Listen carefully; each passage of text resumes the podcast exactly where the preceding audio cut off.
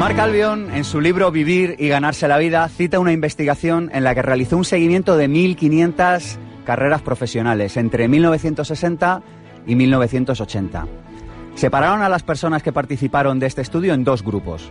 En la categoría A incluyeron a aquellos que afirmaban que debían ganar dinero en primer lugar para poder dedicarse después a lo que realmente deseaban. La categoría B agrupaba a aquellos que buscaban en primer lugar conseguir sus propios intereses, confiando en que el dinero acabaría por llegar al final. El 83% de todos estos profesionales, de estas 1.500 personas, pertenecía al grupo A, es decir, pertenecía a las personas que decidieron primero ganar dinero y luego dedicarse a lo que a ellos verdaderamente les interesaba. El 17% restante al grupo B, al grupo de los que Mark Albion llamó arriesgados. Transcurrieron 20 años y había un total de 101 millonarios. 100 estaban en la categoría B, es decir, en el grupo de los arriesgados, tan solo uno de ellos en la categoría A. Es más fácil emplear la felicidad para conseguir dinero que usar el dinero para conseguir la felicidad. Creo que una de las razones que ha generado la crisis actual que vivimos es el grave divorcio entre lo que hacemos y lo que verdaderamente somos, que nos conduce a una vida de inconsciencia y también de evasión. Pero afortunadamente este modelo ha entrado en crisis. Vivimos antes que una crisis económica, una crisis de valores y de cómo afrontar y de cómo liderar nuestra vida en este escenario, en esta situación, vamos a hablar hoy. Mi nombre es Sergio Fernández y esto, ya lo saben, esto es mucho más que un programa de radio. Esto es una tribu y su nombre es Pensamiento Positivo. Pensamiento Positivo, el programa de ABC. Radio sobre desarrollo personal. Sergio Fernández. Usted quizá es de los que piensa que la crisis económica es en realidad una crisis de conciencia y de valores, el programa de hoy le va a gustar. Si siente una necesidad de cambio personal, si siente que hay un modelo que se le agota, si siente que aún está todo por hacer, el programa de hoy le va a gustar. Si siente que el estilo de vida materialista individualista orientado a saciar su propio interés, su propio ego, no le hace feliz, el programa de hoy le va a gustar. Hoy hemos traído a varias personas. La primera de ellas, José Luis Montes, a quien ya entrevistamos hace años cuando Pensamiento Positivo era apenas una sección, hace de estos dos años y medio, tres años. José Luis, gracias por venir desde Barcelona. Sé que has alargado un viaje para quedarte hoy con nosotros y, te estamos muy agradecidos por ello. Encantadísimo. ¿De qué nos vas a hablar hoy, José Luis? Pues de lo que acabas de decir ahora, de, de, eso desde la perspectiva del que, del que se ha pasado 40 años en el grupo A y se ha dado cuenta de que donde tenía que haber estado en el grupo B y ahora llevo, llevo siete años intentando estar en el grupo B. Ayer me contaste una cosa que me llamó profundamente la atención. Ajá. Bueno, eh, una cosa que cuando yo hablo en público pues causa como mucho shock que yo no veo ninguna diferencia entre un ejecutivo guarro que lo que está haciendo es eh, destrozando eh, la vida de los demás, eh, etcétera, en provecho de su, de su bolsillo y la persona que va en el metro con la cabeza metida dentro de un libro para hacer como que no ve que tiene al lado una viejecita o una persona embarazada para levantarse y ceder el asiento. Creo que, creo que si quieres hay una diferencia de dimensión, pero que la realidad debajo de esa es la misma y que lo único que hay que hacer es al del asiento ponerle al frente de una empresa y era exactamente lo mismo. Es un problema de escala solamente. Es un problema de escala, no es un problema de, de, de cualidad. Eh, eh, esto cuando me lo comentabas ayer, charlábamos luego, José Luis, y decíamos, el problema no es que el dinero estropea a la gente, el problema es que permite que se demuestre que esa persona estaba ya estropeada de antemano. que hay un dicho, hay un dicho muy español que dice, dale, dale un carguito a fulanito si quieres, eh, si quieres saber cómo es. y es exactamente la misma. Es decir, si ya viene estropeado de fábrica, lo único que hay que hacer es darle los medios para que eso lo, haga multiplicado. José Luis Montes tiene un libro que se llama El hombre que tuvo la fortuna de fracasar. Va a publicar otro en, en nada y menos. ¿En cuánto?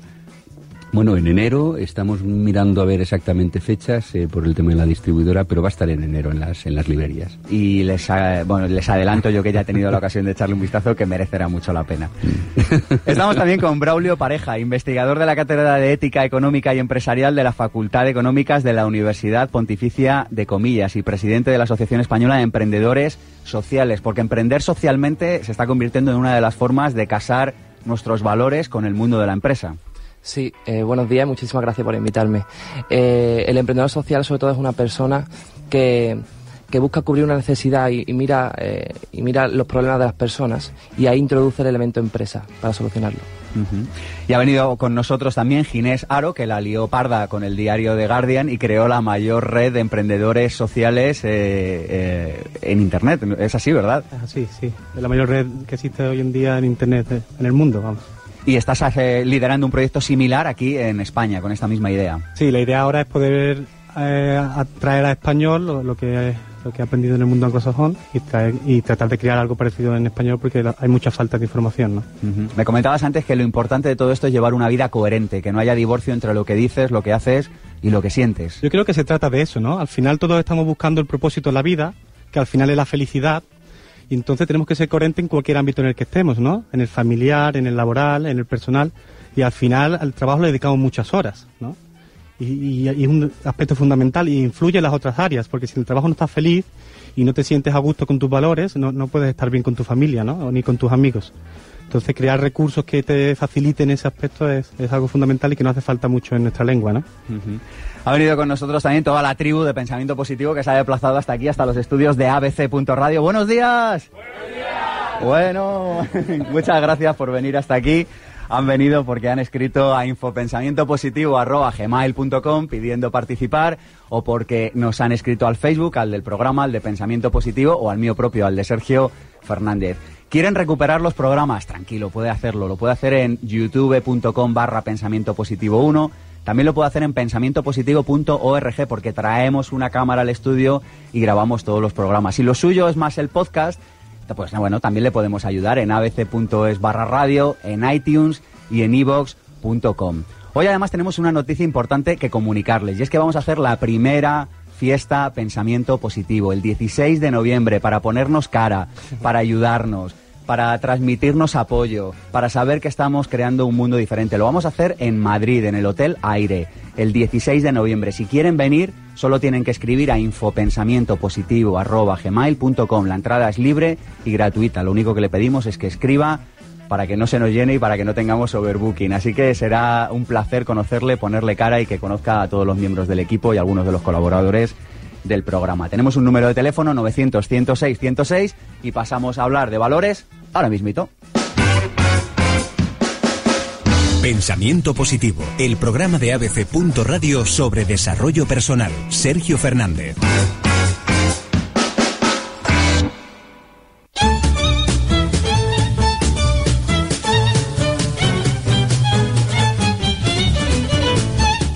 Crisis de valores. Fijaros, eh, nosotros aquí en Pensamiento Positivo pensamos que no estamos viviendo una crisis económica, sino una crisis de valores que ha traído como principal consecuencia una crisis económica. Piénsalo, lo que está pasando hoy en día es consecuencia directa de haber antepuesto unas cuestiones en la vida a otras. Eso en definitiva es una crisis de valores. Una persona que, por ejemplo, antepone lo económico por encima de todo lo demás, es una persona que le está dando más valor a lo económico que a cuestiones importantes en la vida, como la salud, la familia, el amor, qué sé yo. Y eso es lo que en conjunto ha pasado en nuestra sociedad. Eche un vistazo. Hemos pensado que era más interesante comprar un piso y venderlo por el doble al año que viene que sentarnos a reflexionar qué futuro le esperaba a nuestros hijos si hacíamos eso. Por eso nuestra crisis es una crisis de valores, porque le hemos dado más valor a cuestiones que en el fondo tenían menos valor. Y la consecuencia natural de hacer esto durante mucho tiempo no es ni más ni menos que la situación que vivimos. La segunda idea del día de hoy es la idea de coherencia. La semana pasada hablábamos de la importancia de la coherencia, de la importancia que tiene decir, sentir y hacer en la misma dirección.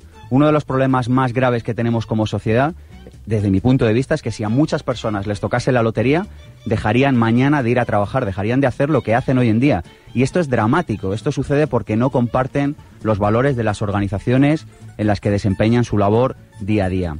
Yo creo que hasta el día, hasta que lleguemos al día en el que las personas no hagamos, digamos y sintamos en la misma dirección, este mundo avanzará de manera muy lenta. Yo sé que el mundo es complicado, que a lo mejor no se puede marchar mañana y dejar lo que está haciendo, pero en cualquier caso, como mínimo, sí que debemos ser conscientes de ello. Hay otra idea que cita, bueno, de, Jung, que dice, lo que no se aprende por discernimiento, se aprende por sufrimiento. Lo que, no lo que no hemos aprendido en nuestra sociedad por discernimiento, lo hemos aprendido como consecuencia de esta crisis.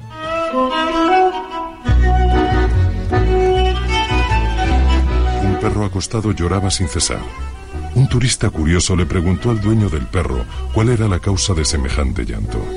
El dueño miró al turista y le dijo, el suelo que es de madera Tiene un clavo salido y mi perro se acostó sobre él. ¿Y por qué su perro no se mueve del lugar? preguntó el turista con mucha curiosidad. El dueño del perro miró al turista fijamente y exclamó, lo que pasa es que el clavo no le pincha lo suficiente.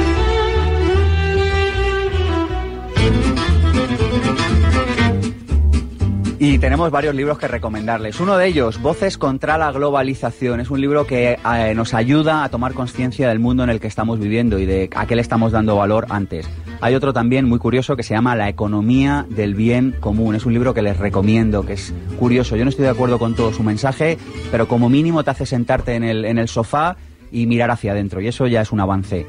Otro eh, que escribí junto con mi socio Rubén Chacón, El Sorprendedor, de verdad, lo hicimos con todo el cariño y se lo recomendamos, porque en él hablamos de cómo creemos que debería ser una sociedad que vive desde los valores. Y por último, Cómo cambiar el mundo de Bornstein, que es un libro en el que hablaremos también a lo largo de la mañana de hoy. ¿Creen que ha ido muy deprisa? Ya lo sé, esto es radio. Recuperen el programa en pensamientopositivo.org y tomen nota de todos los libros que les recomendamos. Que por cierto, que sepan que toda la selección de libros que les facilitamos los hemos leído, los hemos cribado y pensamos que son la guinda de lo que hay que saber para avanzar en cada uno de los temas que tratamos aquí en Pensamiento Positivo. Vamos a la entrevista con José Luis Montes.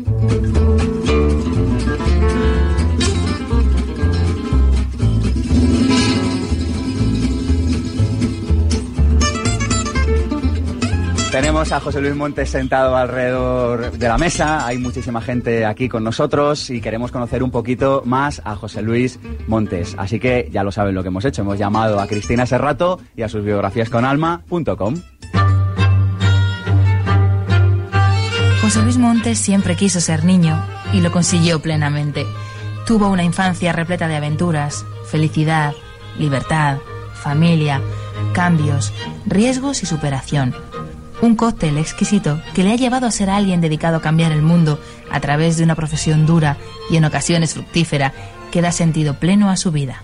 Optimista, crítico, extremadamente fuerte, sin banderas, sin tiempo ni fronteras, se considera un eficaz loco soñador e imperfecto aprendiz que escribe, lucha, construye, sube montañas, aprende, enseña, conoce personas y se emociona con los miles de milagros que cada día se producen ante sus ojos. Le encantaría poder volar. No le gustan mucho las ciudades.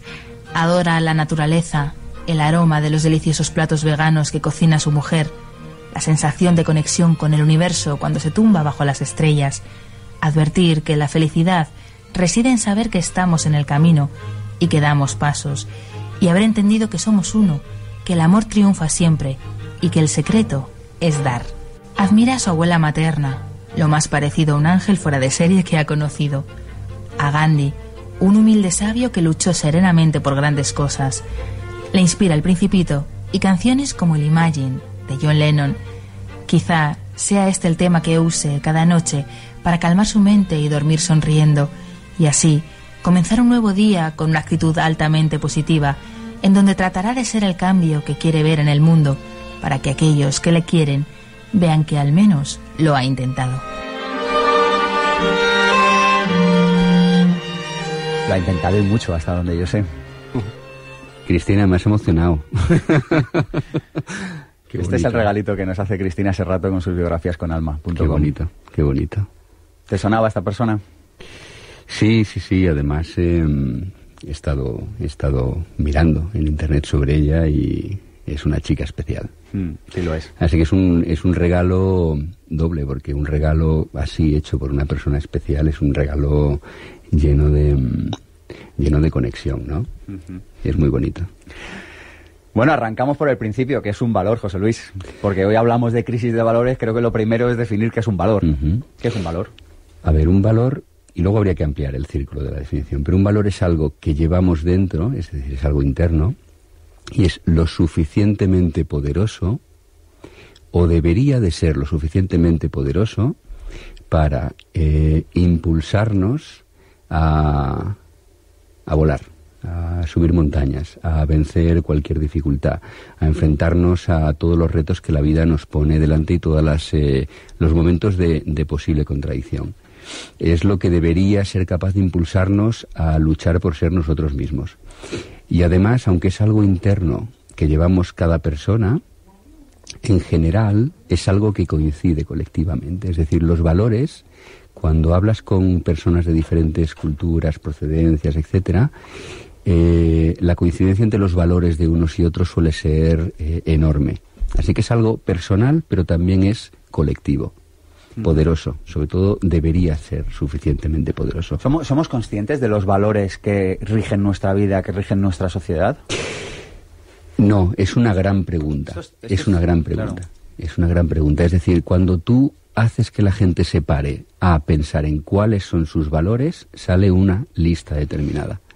Pero cuando tú a la gente le preguntas cuáles son los valores que creen que están rigiendo a la sociedad, y cuando además metes el dedo en la llaga y preguntas, ¿y cuáles son los valores que están rigiendo tu actuación, lo que tú decías de vuestro programa anterior, en tu día a día? La lista que sale muy frecuentemente es diferente. Los valores que rigen la sociedad, los valores que rigen la actuación de esa misma persona, los valores que dicen que ellos creen que son los valores que deberíamos de tener. Y las listas muchas veces, a veces incluso ni se parecen. Y esa es la fuente del problema. ¿Cómo puedo saber yo qué valores rigen mi vida, José Luis? Eh, sentándote en silencio contigo mismo. Bueno, y cuando lo haga, ¿qué, me aconsejas hacer para, saberlo? Eh, ¿O simplemente estar en silencio y ya? No, no, te tienes que hacer preguntas. Claro, esto es lo que, a donde quiero llegar. ¿Qué preguntas hay que formular? Hay tantos sabios que dicen eso, que son más, más importantes las preguntas que las respuestas. Coincido plenamente. Pregúntate, ¿qué mueve tu vida? ¿Qué te, ¿qué te impulsaría a levantarte y a, hacer algo realmente difícil? Eh, pregúntate, ¿por qué no estoy dispuesto a pasar? Pregúntate algo que tú y yo conversábamos. Pregúntate, ¿cuál es tu precio? ¿Mm? ¿Cuál es tu precio y cuál no es tu precio? ¿Por qué no estás dispuesto a pasar? Y, de ahí se van a destilar cosas que al final, en general, van a acabar llegando a un punto que es eh, el bienestar de los demás frente a mi interés personal. Y los, los valores suelen estar muy conectados con ese punto de ruptura entre tu interés personal y el bienestar de los demás. Explora esa, esa frontera en silencio, contigo mismo, sin ese ruido ambiente que muchas veces es a veces ruido mental, y descúbrete a ti mismo, porque mientras tú no seas capaz de saber cuáles son los valores que rigen tu vida, estás viviendo de manera falsa y probablemente alocada y los valores que rigen nuestra vida eh, son los que nos ayudan a tomar decisiones en cada día. Es decir, eh, tus valores son los que han hecho que hoy estés en Madrid y no en Barcelona, por ejemplo. Es la prueba, eh, totalmente, es la prueba del algodón. Nos pasamos el día diciendo, eso no puedo o no tengo tiempo para. No es cierto, estamos continuamente haciendo elecciones. Cuando decimos, eso no puedo hacerlo o a esta persona no puedo ayudarle o no tengo tiempo para esto, lo que estamos haciendo es una elección, estamos priorizando otras cosas. Así que cuando tú estás priorizando, estás tomando decisiones. Y estás tomando decisiones, como muy bien dices, en relación, entre otras cosas, con tus valores. Y si para mí es mucho más importante pasar un buen rato contigo aquí, todo lo demás eh, pasa a un segundo plano. Y sí tengo tiempo y sí puedo. Y, y si tú no sabes qué es lo que mueve tu vida, ¿cómo vas a tomar las decisiones en el día a día adecuadas? Y, de esto se concluye, José Luis, que muchas personas estarán tomando decisiones con valores que no han elegido ellas mismas. Ese es el gran problema. Que yo creo que esto es lo trágico de este tema de valores que hablamos hoy. Ese es el problema. Tú eres un niño y eres, por tanto, una persona tremendamente indefensa. Eres una esponja, eres tabula rasa. Eh, empiezas a recibir miles, miles, miles, miles de inputs diarios, de impactos, de comunicación, de todo. De tu escuela, de tus padres, de la publicidad, de otros amigos, de la sociedad, que lo que te están diciendo es que eh, tu vida debe ir en una línea determinada y es que no te da tiempo y además casi que si ni te atreves a pensar si tú tienes una serie de, de, valores diferentes y que no y que tus valores no son coherentes con que te tienes que cambiar el coche cada X años y caiga quien caiga. Mm, la sociedad te rodea de una manera que muchas veces no te hace fácil ser libre pensador es duro en nuestra sociedad. Eh, sí, sí, sí, sí. ¿Y libre sentidor? Y ser raro, sí, sí. Eso es raro. Y ser raro. Estamos en una sociedad tan uniformizadora que los que somos raros tenemos que ser fuertes. Ser raro y ser débil lleva a la ruptura personal, pero ser raro y ser fuerte lleva a vivir de acuerdo con uno mismo y a ser inspirador para los demás. Y yo que creo que estamos viviendo un cambio social más profundo del que realmente aparece, Ayer me ponías una metáfora que me pareció tan gráfica de lo que está sucediendo. Sí, hablábamos de cocina, hablábamos de cocina, de, cuando cocinas pasta y pones agua al fuego. Eh, cuando tú tienes una, cacerola de, agua al fuego, eh, al principio tú no eres capaz de ver a simple vista, ¿vale? El 70% de los, de, las, de los impactos que tenemos los humanos vienen por la vista. Por tanto, nos regimos mucho por la vista. Entonces, tú estás viendo ese agua y durante el tiempo en el cual ese agua todavía está fría, luego pasa templada, luego pasa caliente, tú visualmente, normalmente, no eres capaz de ver nada, no ves la diferencia. Así que nosotros no somos capaces de ver a simple vista cuando la sociedad está fría en cuanto a ser regida por valores o cuando está empezando a coger un poco de temperatura. Pero cuando está a punto de llegar lo que, lo que llamamos el boiling point, el punto de ebullición, lo que empezamos a ver son pequeñas eh, burbujitas en el fondo. Y empiezan a formarse pequeñas burbujitas en el fondo. Y son grandes noticias. Cuando empiezas a ver las pequeñas burbujitas son grandes noticias. Significa que estás a un segundo de que empiece a estar la cosa en ebullición. Cuando está en ebullición ya no lo para nadie. Más vale que tires los espaguetis. y yo creo que estamos en un momento en el que empiezan a haber muchísimas burbujitas en el fondo y algunas hasta en la superficie. Todavía, todavía no está hirviendo, pero estamos ahí cerca. Este programa está calentando el agua. Este programa es un gran fuego calentador de agua. No dudes jamás de la capacidad de tan solo un grupo de ciudadanos conscientes y comprometidos para cambiar el mundo. De hecho, siempre ha sido así.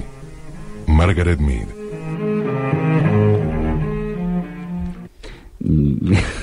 ¿Qué puedo añadir? es así, es, eh, lo decía además Gandhi. Eh, eh, no hay otro cambio en el mundo que el cambio de las personas. Seamos nosotros, cada uno de nosotros, el cambio que queremos ver en el mundo, porque al final el mundo no existe, el mundo es la suma de todos nosotros. Y si nosotros somos diferentes, incluso aunque nos parezca que yo no soy nada, ¿qué puedo hacer? Cuando yo, pequeño, humilde, anónimo, cambio, el mundo es un poco mejor. Claro, ahora nos estará escuchando mucha gente, José Luis, y dirá, bueno, esto, esto es de las gafitas, lo, lo muy fácil todo y tal, pero ¿Y yo puedo triunfar en el trabajo siendo una buena persona? Mira, eh, creo que sí, pero pregunta equivocada. Muy bien. ¿Cuál es, es la buena pregunta? La buena pregunta es, ¿qué más da? Es decir, si tú triunfas en el trabajo siendo la persona equivocada, estás fracasando. Te vas a romper por dentro y te vas a morir sintiendo que tu vida no ha valido la pena. Así que deja de poner en el centro el triunfo o no el triunfo porque ese no es el verdadero guía y conductor de tu vida. ¿Quién dijo esto de que de qué te sirve ganar la guerra si en la batalla pierdes el alma? Debió ser algún general que, probablemente perdió alguna batalla. ¿eh? sí. Eh, em, yo eh, conozco muy bien la filosofía budista, ¿vale? Decimos una cosa importante, es lo que importa es la motivación. Tú haz lo que crees que es correcto basándote en tus motivaciones correctas. Y el resto será lo que tenga que ser.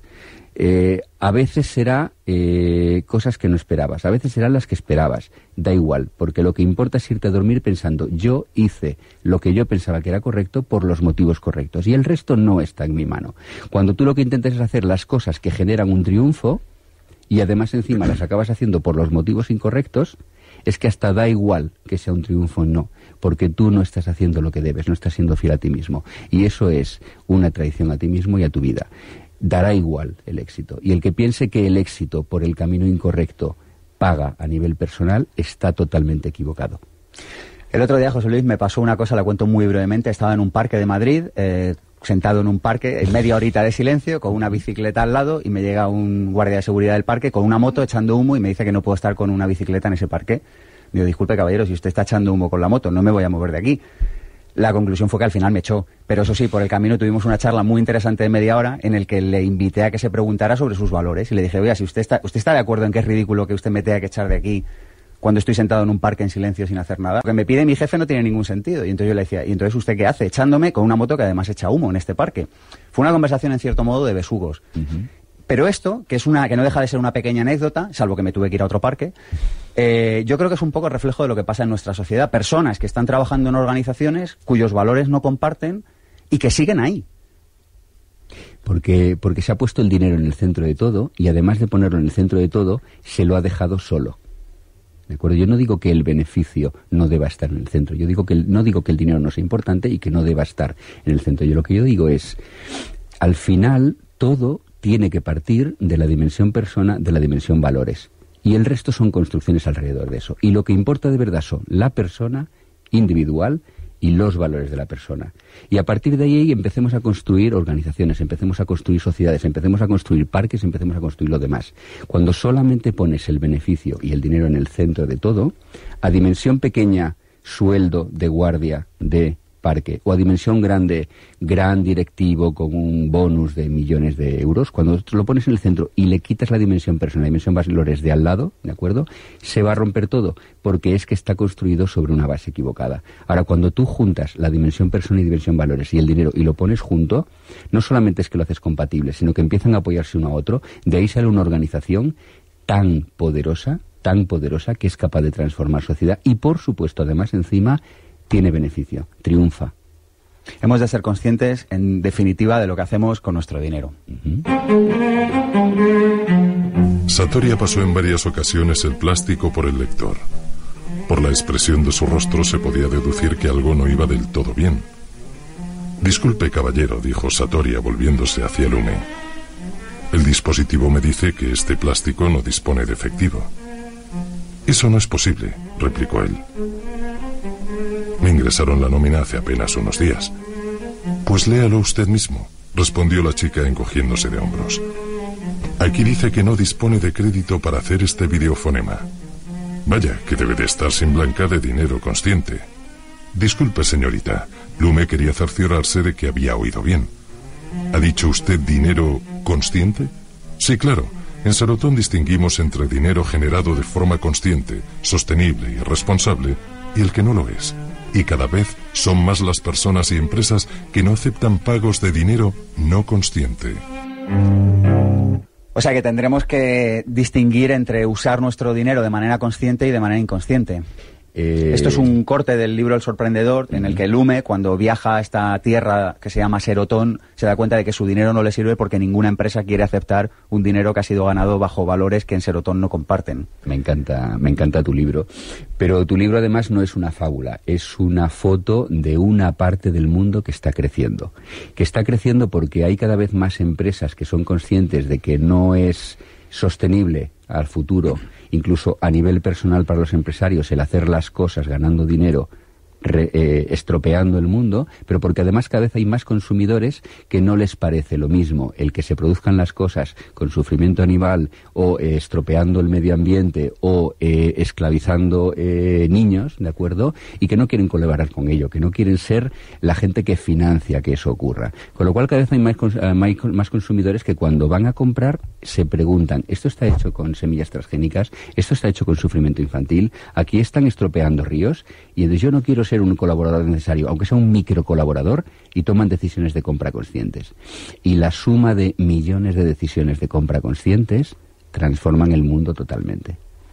Oye, para transformar el mundo hay un concepto en tu libro que me ha gustado mucho, me reí muchísimo, José Luis, que hablabas de mochilizar tu vida, es decir, de, de como de minimizar todo este ruido que tenemos alrededor y que toda tu vida quepa en una mochila. Es una aspiración. Esto es- ¿eh? Debo decir que la última vez que me mudé necesité cinco camiones. Es decir, Está muy Es bien, una- fiaros de lo que escribo, no de lo que hago, ¿no? Totalmente, pero bueno, pero al final eh, eh, yo no pretendo dar lecciones a nadie, bastante tengo con manejar mi vida y darme cuenta de mis propias contradicciones. Estoy en proceso de mochilizar mi vida porque creo que llevamos demasiadas piedras en ella y eso hace que nuestro caminar sea trabajoso y a veces hasta sea imposible. Eh, somos esclavos de las cosas que tenemos, así que cuantas menos tengamos, no es que seamos menos, es que somos más, porque somos más libres.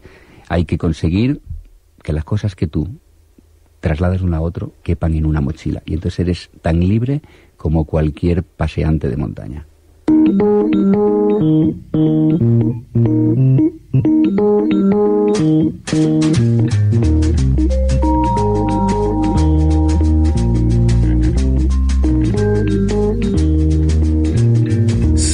Bueno, danos tres proyectos en los que estés, José Luis, muy rápidamente, cambiando el mundo, que sé que andas metido en alguna que otra cosa.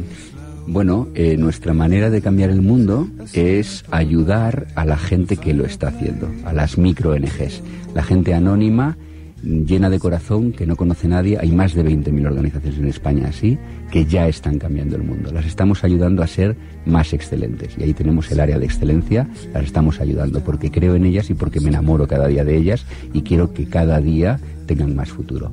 También otro proyecto es lo que llamamos el proyecto ONG 21 las estamos ayudando a que no dependan del dinero del Estado de las donaciones, a que generen recursos recurrentes, a que funcionen un poquito como empresas, para que sean cada vez más potentes y sobre todo cada vez más libres. Y luego otro proyecto al que le tenemos mucho cariño es el de, el de las cucusumisetas, nuestra línea de productos solidarios. En lugar de que cada ONG haga su pequeña camiseta de 100, eh, de tirada de 100 unidades, entre todos eh, con Cucusumus hacemos un gran diseño de un montón de productos compramos miles, el precio baja, vendemos un producto mejor, es orgánico, ellas eh, ganan más dinero con cada una de ellas, todo el mundo está más contento, la gente compra productos mejores. Danos una web, José Luis.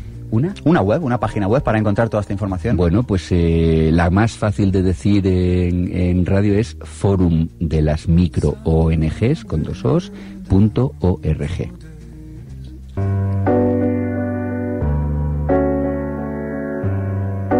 Sé tú el cambio que quieres ver en el mundo. Gandhi. ¿Quieres desarrollar un proyecto emprendedor con éxito? ¿Te gustaría disfrutar del estilo de vida que deseas? Por fin, lo que nos enseña en las escuelas de negocios o carreras universitarias, las claves prácticas y la inspiración para que puedas diseñar tu propia vida y desarrollar una actividad apasionante y significativa. Aprende cómo hacerlo junto a los mejores profesionales de España. Vente al máster de emprendedores, claves prácticas para alcanzar el éxito en tu proyecto.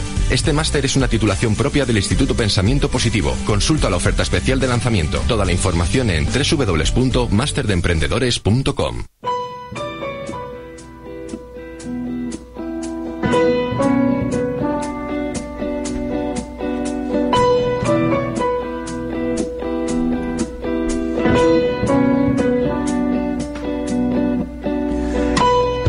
fue el autor de un libro que se llama Los Cuatro Acuerdos, que a mí me llegó de alegría, me, llenó de gozo y me llenó de conciencia eh, durante el resto de mi vida. Ramón Villamil es la persona que trae a Miguel Ruiz a Madrid el próximo 10 de noviembre. Ramón, ¿cómo estás? Hola, ¿qué tal? ¿Cómo estás? pues encantado de saludarte, hombre. Cada día más cerca de la llegada de, de Miguel. Le tengo ganas, ¿eh? No te creas.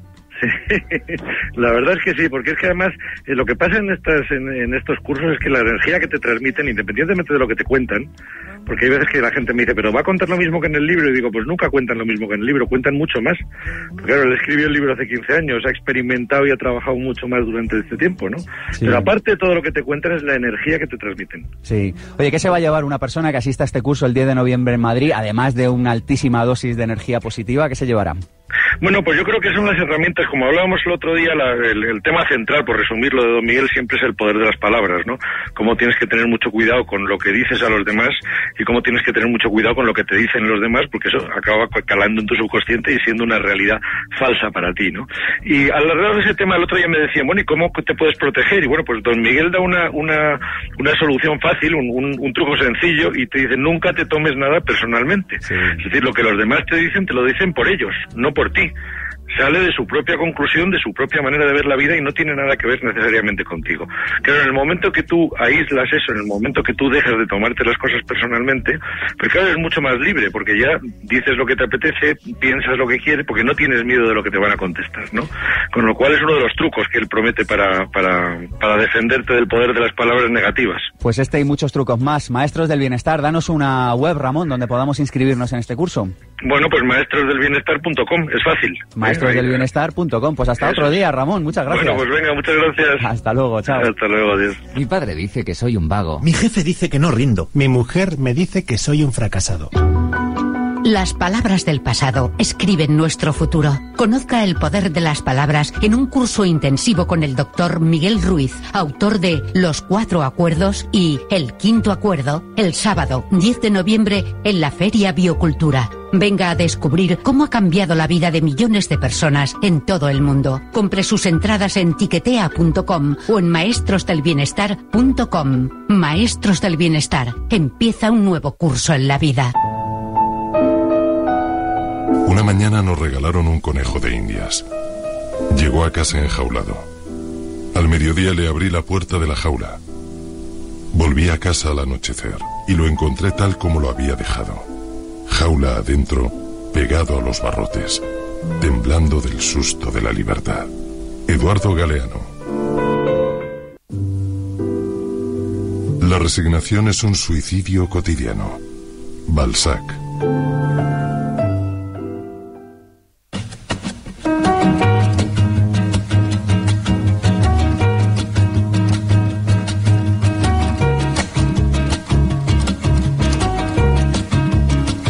Instituto Pensamiento Positivo os hemos preparado un máster de emprendedores. Si estás pensando en emprender y no dispones de la información, la motivación o los recursos para poder hacerlo, te interesa. Si quieres convertir tu pasión en un modelo de negocio que te permita disfrutar del estilo de vida que deseas, te interesa. Si ya dispones de un proyecto, pero las cosas no acaban de marchar como te gustaría, te interesa nuestro máster de emprendedores.com. Es un programa único por lo siguiente, fíjate, reunimos a los gurús españoles del momento, porque unimos desarrollo profesional y desarrollo personal. Es un máster que pone foco en ambas vertientes de ti como ser humano. Porque es un máster práctico, pero práctico de verdad, práctico a rabiar, porque no nos enrollamos, porque tenemos los pies en el suelo, porque sabemos lo que es importante, porque todos hemos sido emprendedores. Y porque lo hacemos con pasión, porque trabajamos con amor, con pasión y con ilusión, porque nos encanta lo que hacemos y porque queremos que tu proyecto despegue y salga adelante. Pero lo mejor que se trata de un máster delicatessen a precio low cost. Queremos divulgar, nuestro afán está puesto en que llegue a la mayor cantidad de personas posibles. Vete a masterdeemprendedores.com y si nos escribes diciendo que eres miembro de la tribu, te hacemos un descuento muy importante. masterdeemprendedores.com. Pensamiento positivo. La propuesta. María Alonso Puig estará dentro de 15 días en este evento que tenemos en Madrid que se llama El Ser Creativo, hablándonos bueno, pues de sus especialidades de liderazgo, de, de- de economía consciente, de cómo dirigir personas y sobre todo de cómo dirigirse a uno mismo. Mario, es un placer tenerte con nosotros de nuevo por aquí, por Pensamiento Positivo. Muy buenas, Sergio, qué ilusión estar con vosotros, claro que sí. Oye, hoy hablamos de valores, Mario. Nos vas a dar unas cuantas ideas para, para vivir desde nuestros verdaderos valores, ¿verdad? Pues sí, porque vamos a ver, eh, yo creo que las personas con mucha frecuencia nos planteamos lo que podemos hacer para mejorar el mundo y sin embargo no nos planteamos lo que podemos hacer para mejorarnos a nosotros mismos. Claro, eh, cuando nosotros entrenamos los valores, eh, los valores son todo aquello que nos perfecciona como seres humanos, pero en realidad estamos creando un nuevo destino. Desgraciadamente nuestra falta de, de autoconocimiento nos lleva a mirarnos con un sentimiento eh, que no alienta todo lo que es ese espíritu emprendedor del que muchas veces habláis en, en vuestro espacio y esta ilusión por, por, por crear, por crear un futuro nuevo. Eh, con, con en extraordinaria frecuencia pensamos que el futuro es algo que nos encontramos y no el futuro que el futuro es algo que nosotros creamos. Nos sentimos muchas veces víctimas de las circunstancias y no protagonistas, lo cual no quiere decir que no haya circunstancias muy complejas.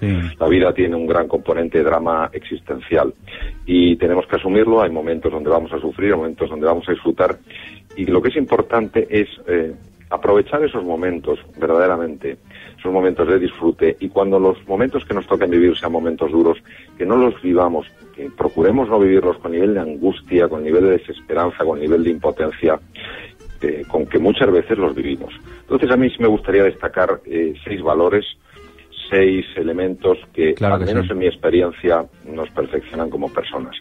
El primero es la creatividad. La creatividad como una forma de mirar la realidad eh, con los ojos de un niño, con el asombro, con la capacidad de, de sorprenderse. Es decir, mirar la realidad de una forma desacostumbrada. La creatividad tiene mucho que ver con la generosidad. Hoy sabemos eh, que las empresas más creativas son empresas donde impera la generosidad. ¿Qué quiero decir con ello? Donde comparten la información, no son silos cerrados, no son compartimentos estancos. Segundo elemento, segundo valor que me gustaría destacar es la reflexión. La reflexión es lo que nos ayuda a pararnos para conocernos, comprendernos, aceptarnos y superarnos. El tercer valor es el entusiasmo. La palabra entusiasmo viene del griego y quiere decir inmerso en lo divino. Y es la expectación ante lo que se va a abrir. A lo mejor en este momento no estamos disfrutando, sino que estamos sufriendo y sin embargo podemos estar entusiasmados no por lo que estamos viviendo, sino por eso, por la expectación ante lo que se puede llegar a abrir. Ajá. El cuarto valor sería la fe. La fe es ver en cada obstáculo una oportunidad para entrenar nuestro carácter. Es decir, darle un significado y darle un sentido que muchas veces trasciende lo que es la inmediatez de lo que vemos. Y el quinto valor sería la humildad, porque el sexto he hablado que es la generosidad. Sí. La humildad es la capacidad de admitir un error, de decir lo siento, de pedir ayuda y de aprender. La humildad que lamentablemente no tiene este carácter glamuroso que hace que se venda tan fácilmente, sino que tiene precisamente ese carácter más, más sencillo viene del latín humus, que es lo que fertiliza la tierra. En el momento en el que el ego entra en la ecuación, nuestra soberbia, nuestra arrogancia entra en la ecuación, desaparece la grandeza y desaparece la abundancia. Pues Mario, muchísimas gracias. Te veremos en el Ser Creativo en noviembre en Madrid y próximamente por aquí, por Pensamiento Positivo, ¿a que sí? Claro que sí, un abrazo muy fuerte para todos. Hasta pronto, Mario. Chao. Adiós, adiós.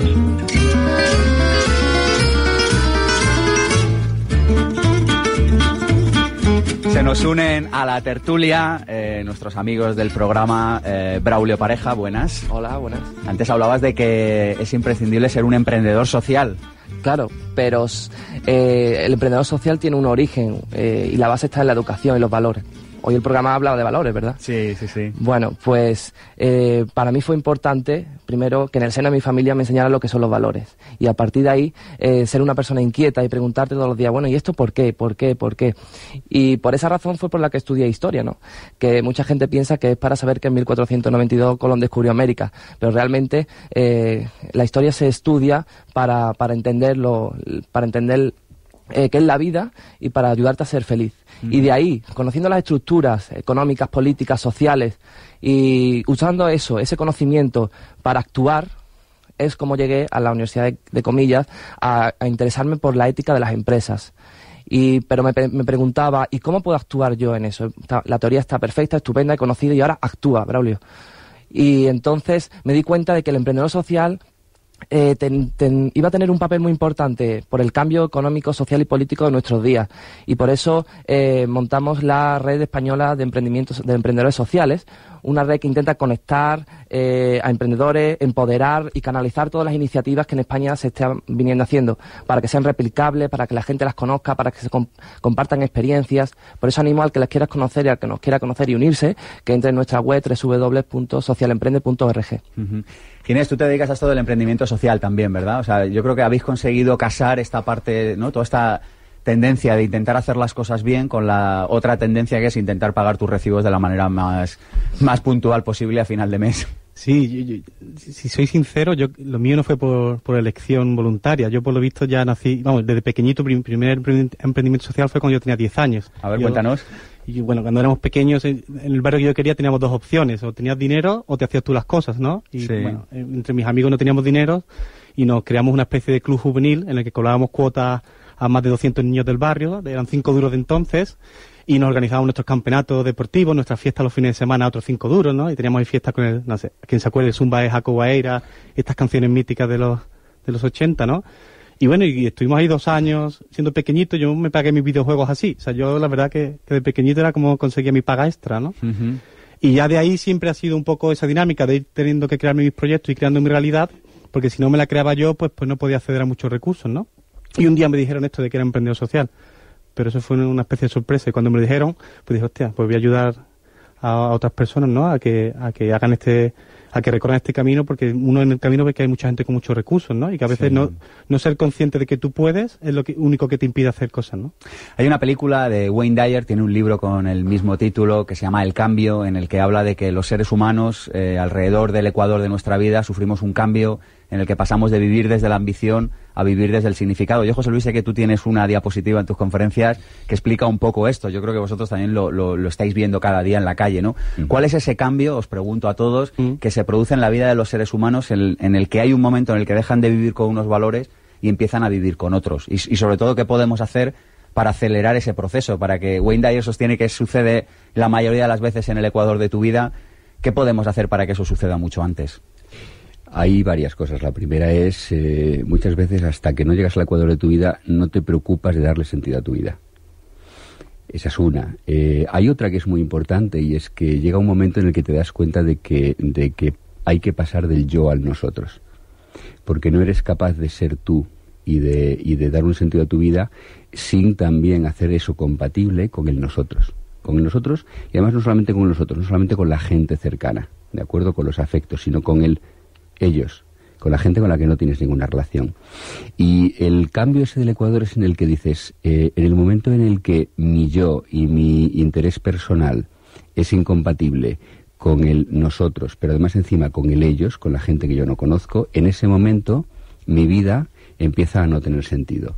Y además, como estás en ese cuadro de la vida en la que empiezas a decir, hey, cuidado, que me quedan menos años por delante probablemente de los que me quedan por detrás, así que vamos a asegurarnos de que esta película tiene un guion que yo firmaría y, eh, y el actor principal que soy yo está haciendo las cosas como yo creo que deberías hacerlas. Y cuando juntas eso, el sentido de la vida, con el pasar del yo al nosotros y volver al yo, eso, eso es tan poderoso que muchas veces es capaz de cambiar vidas enteras. Entonces me acabas de ahorrar 50 años de mi vida haciendo algo que no. Claro, yo tengo una envidia enorme. Yo tengo 47 años y pienso, eh, yo me he dado cuenta a los 40 de cosas que hay gente que se, que se dio cuenta a los 10 o que se da cuenta a los 20 o a los 30 y a mí me dais una envidia espectacular. para, para mí la fuerza ¿no? transformadora brutal es el saber que es posible. ¿no? Y hay gente que lo descubre más tarde, gente que lo descubre antes y el emprendimiento social lo que te da ejemplos de que es posible, ¿no? Y ejemplos cotidianos a muchos niveles. A, a nivel local, la persona que tiene una tienda de comercio justo en tu localidad o a nivel más macro como Yunus, cambiando el mundo completamente, ¿no? Entonces, conocer esos ejemplos y acercarse al emprendimiento social yo creo que puede ayudar a mucha gente a animarse a ser más coherente con sus valores y decir, es posible, otra gente lo está haciendo y yo puedo.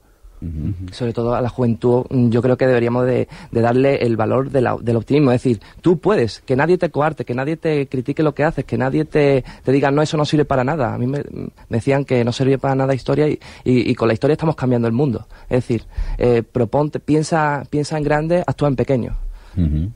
¿Os acordáis de la película de, de, mm, Oh, ahora se me ha ido el nombre de la cabeza, este actor eh, Will Smith? Ajá. Que además tiene En busca de la felicidad. brutal. Exacto. Que hace, está hablando, tiene ese momento con su hijo tan emocionante que le dice, no permitas nunca que nadie te diga que no puedes.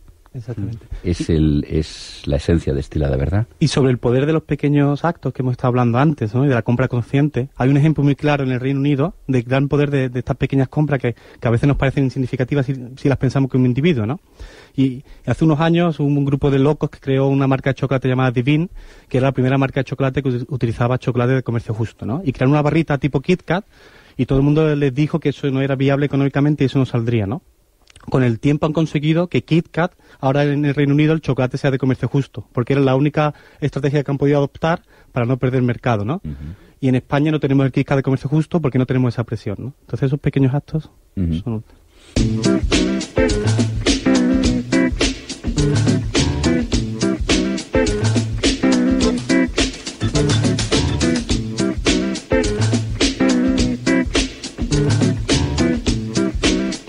estamos aquí hablando de valores y la siguiente pregunta que nos viene es demostradme desde vuestra experiencia, de manera breve, eh, que merece la pena vivir desde los valores, que es más rentable, que seremos más felices o no, no lo sé. Yo me acuesto cada noche con una sonrisa y duermo como, como un leño.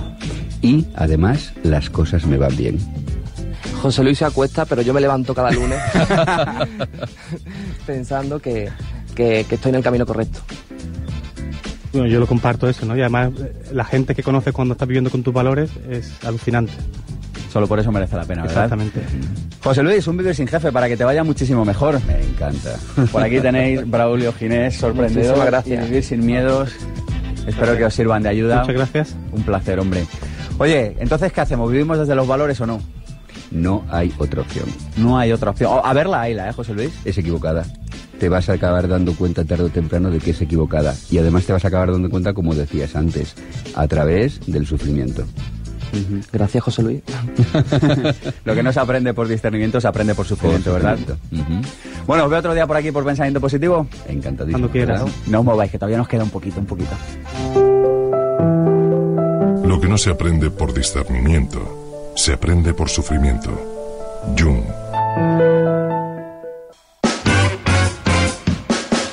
Pensamiento Positivo es el programa de desarrollo personal y psicología práctica de ABC. Radio, cada sábado de 1 a 2 de la tarde con Sergio Fernández. Recuerda que puedes descargarte los podcasts para escucharnos siempre que quieras en abc.es barra radio, en iTunes y en iVoox.com. Y si lo prefieres, puedes vernos posteriormente en nuestro canal de YouTube Pensamiento Positivo 1 y en www.pensamientopositivo.org. Pensamiento Positivo con Sergio Fernández. ¿Te gustaría emprender pero no sabes a qué dedicarte o por dónde empezar? ¿Te gustaría dedicarte a la profesión que amas y generar extraordinarios ingresos por ello? Existen soluciones para tus problemas laborales. Apúntate al seminario intensivo Vivir sin jefe y las conocerás. Aprenderás a conseguir tus objetivos y saldrás con herramientas que funcionan. Superarás las limitaciones que han frenado tu vida y conseguirás resultados. Seminario Vivir sin jefe, impartido por Sergio Fernández. Madrid, 23 y 24 de marzo. Más información en pensamientopositivo.org. La utopía está en el horizonte. Camino dos pasos. Ella se aleja dos pasos y el horizonte se corre diez pasos más allá. Entonces, ¿para qué sirve la utopía? Para eso sirve. Para caminar. Eduardo Galeano. ¿Quieres desarrollar un proyecto emprendedor con éxito? ¿Te gustaría disfrutar del estilo de vida que deseas? Por fin, lo que nos enseña en las escuelas de negocios o carreras universitarias, las claves prácticas y la inspiración para que puedas diseñar tu propia vida y desarrollar una actividad apasionante y significativa. Aprende cómo hacerlo junto a los mejores profesionales de España. Vente al máster de emprendedores, claves prácticas para alcanzar el éxito en tu proyecto. Este máster es una titulación propia del Instituto Pensamiento Positivo. Consulta la oferta especial de lanzamiento. Toda la información en www.masterdeemprendedores.com emprendedores.com.